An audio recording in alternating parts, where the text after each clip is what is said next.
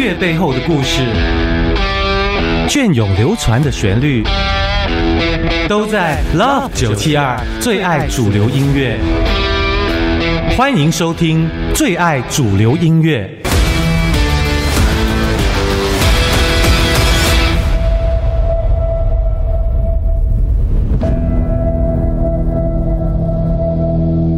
欢迎你继续锁定在 Love 九七二最爱主流音乐，我是阿祖蔡荣祖。在介绍今天的来宾出场之前呢，要跟大家说个故事。曾经有三个年轻的音乐人，因为梦想而组成了一个创作共同体。其中一个特别有个性、喜欢摇滚乐的男孩，跟其他两个人说：“我们就叫做深白色吧。”没想到在努力写歌的同时啊，三个人呢却渐行渐远。而这个喜欢摇滚乐的男生，在这一段音乐旅程当中，不知不觉呢，发表了超过四百首的作品，还跟当年喜欢的那个女孩有了自己可爱的孩子，还组成了一个深受乐迷推崇的二人组合。让我们欢迎深白色二人组。欢迎两位深白色二人组，你们在吗？主哥好，我是端端。大家好，我是深白。端端好，深白好。一开始我们就要问的直接一点。白色不是只有一种吗？这个一开始的三个人的草创成员呢，呃，是怎么一回事？怎么会越渐行渐远？而后来二人组合又是怎么形成的呢？其实最早的时候是因为我刚入行的时候认识了其他两位呃做音乐的朋友，那有一位他已经是唱片公司制制作人，那他觉得我们其他两位写的歌还不错，所以想说我们三个人合组一个同呃共同用一个笔名，这样子要。红比较快，对，等于是三倍的力量，三倍的几率，这样是对对。那那时候他们就在想说，那要用什么名字？我就因为我自己很喜欢白色，然后那时候我在想各种我青春期的爱团的团名，例如说 Deep Purple，我在想，哎，为什么他们会叫 Deep Purple，不是 Deep Black、Deep Red、Deep Green、Deep White？然后想，哎，深白色这个名字好棒，就我就问他们说，哎，我们要不要用深白色这个名字？他们觉得，哎，还不错，哎，看起来会让人家觉得，嗯，这是什么东西？然后就会多多关心、多了解，想要试着了解一下。所以，我们三个人一起用深白色这个笔名，一起做了大概两三年。但是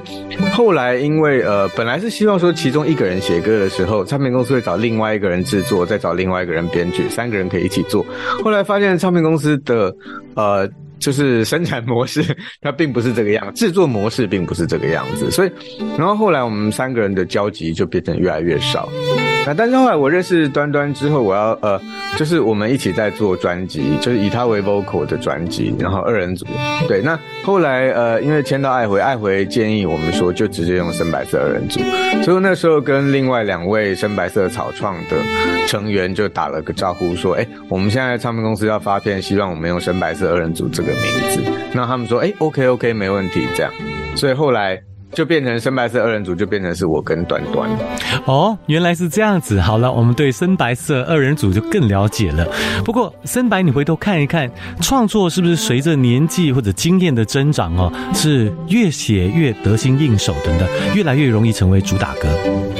其实我后来有发现这件事情，就是刚开始的时候，我觉得我写的歌大部分唱片公司都很喜欢，可是，呃，要拿来主打的话，就是比例上比较不高。他们，但是他们都还是很想要放呃我写的歌在专辑里面，就会觉得感觉比较不一样。嗯，虽然没有主打，也没有没有关系。后来我开始呃意识到，呃，我开始懂了。其实，因为我是文学院出来的，我我大学的时候是念外文系，但我也修了中文系的课，所以其实，然后我高中是玩摇滚乐团。哇，你涉猎的还蛮广泛的。我后来发现，我写的我写的歌其实是从文字去出发的歌，跟纯旋律出发的歌写歌方式逻辑比较不太一样。哦，意思是一开始不会特别去写那种很主打歌式的，就是哦有这个 verse A verse B，然后后面副歌就要来一个非常大的。非常澎湃的情绪啦，或什么，不是用这样的歌写歌的方式吧？哈，那个我们还是得去设计，因为必须要让歌呃好唱，朗朗朗上口。嗯，可是像我自己做 demo 就很少有那种啦啦啦没有歌词的。是，就我无论如何都会先写了歌词，然后呃旋律一起，然后做好 demo 再送出去。嗯，即使后来唱片公司没有用我的歌词也没关系，但我创作的时候那个曲是离不开歌词。那你知道，就是旋律贴着文字走的时候出来的感觉会蛮不一样，跟你就是写了一首只有旋律的歌，然后别人再来填词。那个呃，产出的方式不一样，所以它的灵魂也会不一样。是你，所以你的你从词的这个部分来看哦，刚刚提到你很多的曲子会有这个旋律出现，都是因为你先构思了一个你要想描绘的画面，对对对，或者你要描述的意境。所以你自己的歌词呢，你的文字功力是不是你自己觉得啦？其实很擅长的一个部分。我觉得我很擅长写我擅长写的东西。对，这这句话听起来好像乍听之下是有点废。可是，可是，我我我经过大概就是就是就是很长的时间，慢慢开始发现，就是呃，我自己这个风格的东西，大概我自己写的会比人家好。嗯，OK。嗯，那如果例如说你要以呃我很崇拜的林夕老师或是姚若龙老师来讲，那我完全比不上他们。可是以我深白色自己擅长写的这种小品，很自腻的，然后很呃口口述，然后就是。表面很淡，但是其实往心里走的很深的这些东西，我觉得我真的是写的还不蛮不错。我一定要给你掌声鼓励一下，是端端。怎么了？怎么你要你要补充？对，我要补充，就是我在念书的时期啊，哦，那时候我就非常非常崇拜容祖哥。哎呦，我要先说，所以我很开心耶，今天终于可以跟偶像说到话。哎呦，不要这么说。呃，在听专辑的时候，我特别喜欢听 B 面第一首歌，然后我就发现深白很多作品都会被收在像 B 面。面第一首，你知道 B 面第一首，它有一个很重要的位置，就是它不会拿来主打，可是呢，就是会很多人拿来私心收藏的作品。是我这个深白在讲的时候，我就在想说，哎，他的歌其实是那种 B 面情歌或者 B 面最重要的歌曲。对对对。好，既然端端都已经跳出来补充说明了，我也要请深白这个出来说明一下，当初是看中端端的什么地方？是他的气质，还是真的喜欢他的歌声才会组在一起呢？你刚开始刚开始认识真的是因为歌唱比赛，就端然有一天在家没事，然后他同学跟他说：“哎，今天你们家附近有个歌唱比赛。”他就穿着拖鞋去比。端端是一个很率性的人哦，这样听起来，完全对就被骂了。所以没有想说哦，歌唱比赛我要穿的漂亮一点，然后打扮的秀气一点，没有。对，然后他就没有入选，他就没有入选了。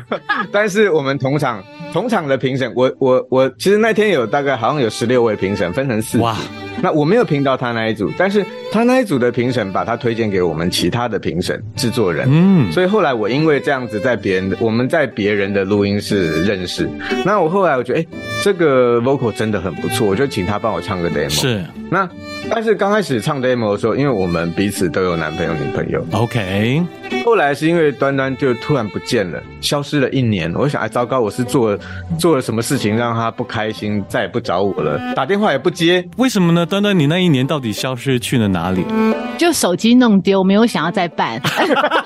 你真的很率性哎！第一个去参加歌唱比赛，穿那个夹脚拖，然后手机掉了，就干脆不办一年，大家找不到你也没关系，就对了。没关系。对。然后后来是透过我们共同的朋友阿怪啊，OK，对，因为阿怪那时候在演端端的戏，因为端端是戏剧系，他修主修导演，那阿怪跑去就是校园玩的时候认识他，然后就去演他的戏，然后我就说啊，之前有一个那个端端啊，唱歌很好听，可是人就不见了。他说，嗯，我昨天才跟他练团。所以我们后来就又碰面，那碰面那时候刚好他分手，我也分手，后来两个人就很自然走在一起。哇，这个这个故事其实听起来也算是，如果命中注定是他哈，不管你这个失去联络多久，端端啊，你你是戏剧的，你是自己当导演的，所以唱歌对你来讲只是一个平常可能私底下哦喜欢的东西，并不会把它当主业，对不对？应该是说戏剧是我的兴趣。哦，原来是这样，因为那时候念书就哎考。考北艺大考，哎，竟然考上了，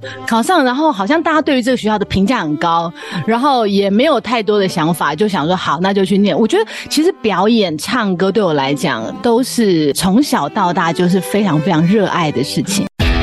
音乐背后的故事，隽永流传的旋律，最爱主流音乐。欢迎你继续锁定在最爱主流音乐，我是阿祖蔡荣祖。在继续我们跟深白色二人组的这个访问之前呢，我们先来听一首来自深白的作品，也来听听看他来介绍刘若英一辈子的孤单。深白。一辈子的孤单这首歌，其实也是一个写当时的当年自己的状态，就是那时候真的恋爱是蛮不顺，就是就像歌词里面写，自己喜欢的人不喜欢自己，那喜欢我的人我没有那么喜欢，然后就一直觉得说，有一天有一天我去看电影，在台北的维秀影城，然后呃看了一个很感人的电影，但我忘了是哪一部，然后电影院里面很黑很暗，然后就觉得只有自己跟电影，但那个灯一亮起来，然后我走出去回到台北街头的时候，街上满满的都是人，然后我在里面一个人都不认识，那种很强大的对比造成的孤单的感觉是，整个就突然把我淹没，然后我突然心里面就冒出，我会不会就这样子孤单一辈子？的这句话，然后旋律就在文字的背后就响起了，然后赶快坐下来，就拿笔写下这首歌的副歌。我想我会一直孤单，然后后来就回家赶快把这首歌做完，做完然后就一边听一边自己觉得好难过，好难过，好好听，好好听。音乐背后的故事，隽永流传的旋律，最爱主流音乐。刚刚听到是来自深白色的作词作曲，奶茶刘若英的一辈子的孤单。这个还好，他们两个人呢不孤单。这个深白色二人组呢，终究是走在了一起。嗯，然后忍不住要问一下，那接下来的歌唱的路是不是都很顺利呢？都一路上都跟我们想象中不太一样。都我们都把自己想的很单纯啊，就是可以创作，然后做自己擅长的事，可以唱歌。可是我觉得在商业模式下，唱片公司会有他们的想法。他们的人设当中会有会有失望吗？当中会有一些挫折感吗？会很大的挫折感。来说说看。我在媒体前面说话啊，对，怎么上综艺节目，怎么接受采访，然后穿什么样子的衣服，然后或者是导演他拍的 MV，我我们看了自己，我们会有我们自己的想法。特别我学的是导演啊，完全了解啊。那深白呢？其实呃，第一张那时候自己开始做的时候很开心，尤其是因为那个时候我们跟呃，台湾很现在非常非常有名的器材的店就是 MIDI Mall，那我们大家都是非常好的朋友，所以那时候我们哎第一次自己做专辑就在那边做，那做完之后也觉得很开心。但是跟唱片公司讨论初期其实也还蛮开心，但是问题都在于说呃东西出去之后要怎么去推广，怎么去宣传，然后呃口碑没有变成票房的时候，那个失落感是呃会会让自己去产生自我怀疑，一路怀疑到最根本就是。我的歌不好听吗？我们做的不好吗？就是到当然多年之后才发现，其实自己的歌当年感动了很多人。那其实是很好的，其实现在真的可以说，当年真的两张专辑都做得很好，因为还是有很多人现在就是来看我们的专场的时候，会一次拿三张专辑来签名。这种这种 moment 出现的时候，真的会很感动，就不会再很感动，就会就会记得说当初这怀疑了自己这么久啊，其实真的应该不要想太多，那只是真的是跟大环境的氛围跟关系啊。对，可是因为当年没有任何的线索跟证据来告诉我们，其实不是你们的错，甚至也不是唱片。公司的错，有的时候做唱片是很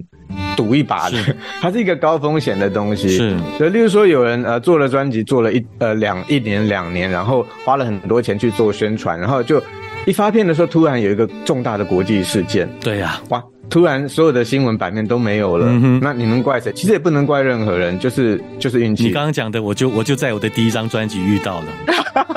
我当年从新加坡过来出的第一张叫《脚踏车少年》，结果碰到了学运的，整张专辑就没有再做宣传。所以像这样子的情况哦，还是会有。当然，聊了这么多，我们先来听首好歌，来自深白色二人组他们第一张专辑当中一首乐迷非常喜欢的歌曲《鱼在水里哭》。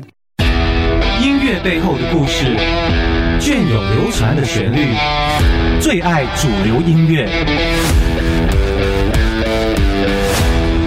听过了深白色二人组带来的歌曲《鱼在水里哭》，再来要请他们继续跟我们好好聊聊。作为二人组呢，又是自己的另一半哦，在音乐上面，其实你们会遇到一些这个挑战吗？会有会有这个沟通上这个出现状况的时候，还是说你们其实从一开始认识之后就甜甜蜜蜜的，很多事情都是他说你觉得 OK，怎么可能？吵翻啦！端端来说说看，因为我们两个都很很有所坚持，然后都在自己的专业领域上面都很，我觉得都很相信自己的判断。嗯，像深白到现在累积，不管是广告歌或者是呃流行歌曲，他也有写了超过四百多首作品了。哇，那我也做了八年的 DJ，我就是一直在吸收新的东西。是所以我觉得我们都会呃，对这张我们就是本来这张专辑我们是从单曲开始做，做到后来哎觉得好像可以做 EP，然后后来规模又变大，扩及到好像可以做一张完整的专辑，因为那个想法是非常嗯。主体已经非常清楚了，是，那我觉得我们两个都有很大的期待，那就吵得越凶，就感受到是我对这件事情原来这么在意，这么热爱，我们都不想要端出一个作品是拿出去丢脸的。还好，在争执的过程虽然吵翻了，可是你刚刚提到，因为你们都很在乎这张专辑，很在乎这次的音乐的表现，所以才会这么的各自坚持己见的时候嘛，吼。是，又是什么方法可以让你们这个在争执当中有一有一丝的这个说，哎，谁先低头啊，或者谁先去面对一下，哎，怎么处理啊？其实还真是没有想低头这件事，就是小孩子要去接他们上下学的时间呐、或者是要做这些生活上的杂事的时候，你的那个魂它就会回来了，你就是会切换不同的模式。我觉得这个也是我们这几年学到的事情，就是我们永远要。这个时候我们要忙的事情是工作或者是家庭，我们的切换模式变得非常的快。嗯，我想哦，这当中也有为了音乐、为了家庭哦，呃，付出的无怨无悔的一种心情。对，这时候呢，也请深白来谈一谈这一首一九九九年帮阿妹所写的歌曲，就叫做《无悔》。好，那个时候呃，我很崇拜那个，我很崇拜几位制作人，然后在我很年幼的时候就提起我的，那马一芬老师哈、小芬姐，我那时候带着 demo 去呃白金录音室，然后就把 demo 拿给他听，他觉得哎、这首歌淡淡的，但是很好听，然后他说那哎、我拿去阿妹那边拿拿去开那个阿妹的会，我说天啊，太好太好，因为我那个时候那个时候我有四位。心里面有四位歌手，是我希望我这一辈子一定要帮他们写到歌的。啊，男生有齐秦跟呃张信哲，女生有阿妹跟王菲，是，所以有有后来都有写到，因为那时候阿妹真的非常非常红，我们是超爱她，然后我就觉得如果歌可以收到阿妹的专辑里面，真的是就是祖上有德，就是觉得此生不枉那种感觉。然后后来呃小芬姐就有跟我讲说，哎、我们开完第一次会，这首歌呃大家觉得还不错，没有特别的呃觉得很棒，但是也觉得还不错，然后就保留。就后来开了两次、三次的听歌会，这首歌都一直留下来，一直留下来，一直留下来，那就表示好像大家觉得，哎、这个歌蛮隽永的感觉，就是它不是那种啊呼天抢地，但是它是很好听的。然后后来我觉得非常非常荣幸的是，呃，陈志远老师听完这首歌，他说这首歌我我想要编，我那时候真的脑袋炸掉。对，因为我们从以前听歌，那个就是都是陈志远老师在编曲，就可以说我们是听陈志远老师的编曲长大，边长大边学音乐这样。然后后来这首歌真的就顺利收进去了的时候，我还是有点觉得不可置信，因为我天生比较悲观，我觉得我想要的东西好像都会得不到。好事不会那么轻易的发生在自己身上的感觉。对对对对，然后这首歌有另外一个故事，就是我第一次见到端端的时候是在别人的朋友的录音室，当然那时候不知道我在隔壁，但他就选了这一首《无悔》就来唱，我就想，哎，怎么会那么巧？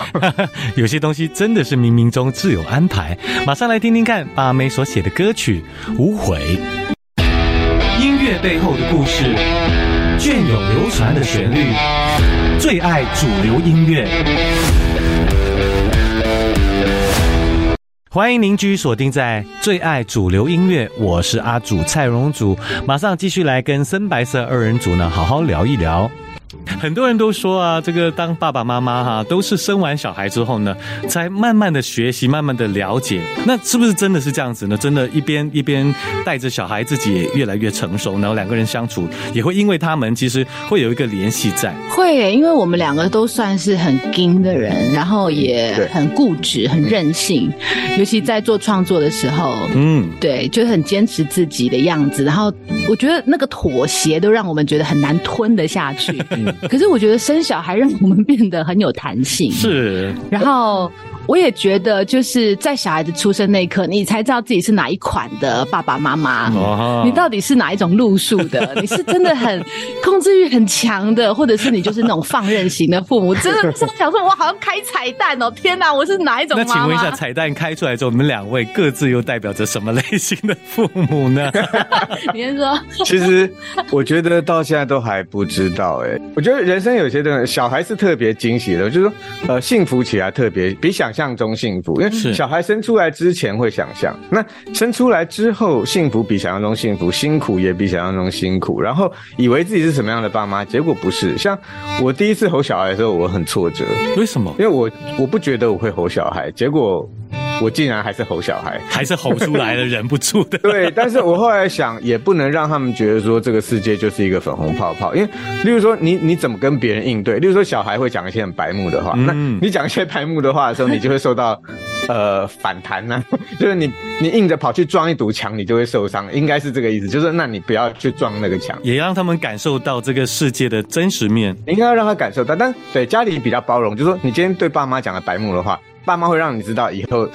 呃，你跟别人讲这个话，别人会生气，可是别人可能不会原谅你，但爸妈会。是。所以我们能够做到说，在墙前面有一个保护层，有一个软垫。好，我听得出来，爸爸算是一个蛮好沟通人，可是该生气的时候还是会有这个黑脸的时候还是要出现啦，哈。那端端也是一样吗？我们家就是从小到大都是那种放养型的，就是我出去，然后我我大概是、哦你说你自己啊，对我自己，哦我自己我的原生家庭，所以我以为我是这款的妈妈，结果没有想到，我觉得这个世代当父母亲真的很不容易，因为有很多母婴纠察队，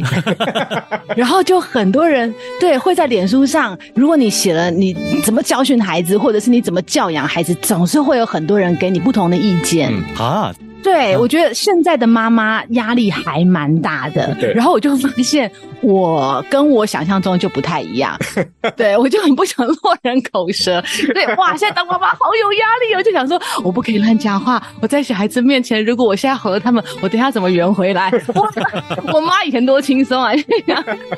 真的，这个时代的爸妈哦，如果你什么都不做，你会觉得说，哇，我的小孩是不是没有一个跟别人可以一一样的这个可以回忆的童年，或者是给他们充足的这个童年时光哦？是嗯，同时聊了这么多父母经之后呢，我们继续回到音乐的本生，邀请深白来谈一谈他帮陈慧琳所写的这首歌曲《三秒钟》。深白，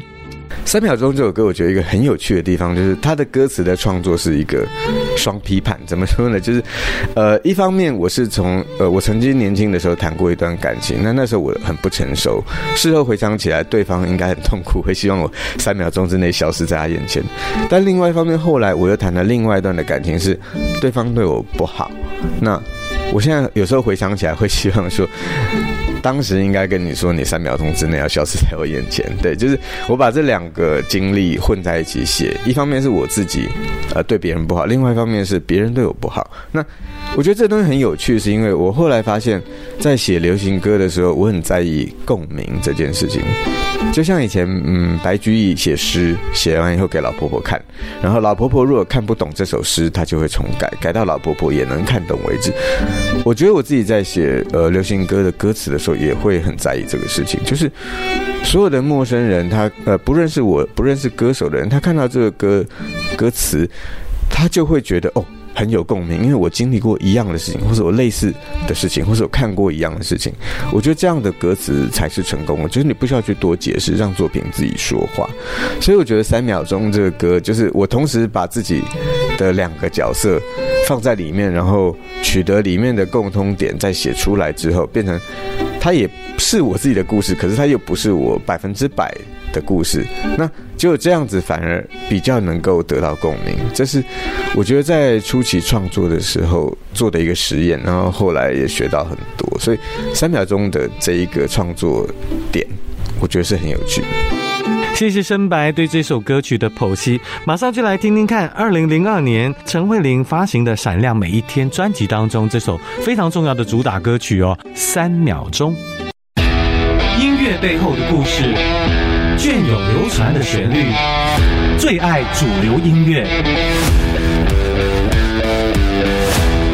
欢迎您继续锁定在最爱主流音乐，我是阿祖蔡荣祖。今天在节目当中为您访问到是深白色二人组，看时间也差不多了，在我们进行最后的访问之前呢，邀请深白再来介绍一首他写的歌曲，这是音乐二零零三年为华视电视剧哦叫《心愿》所演唱的主题曲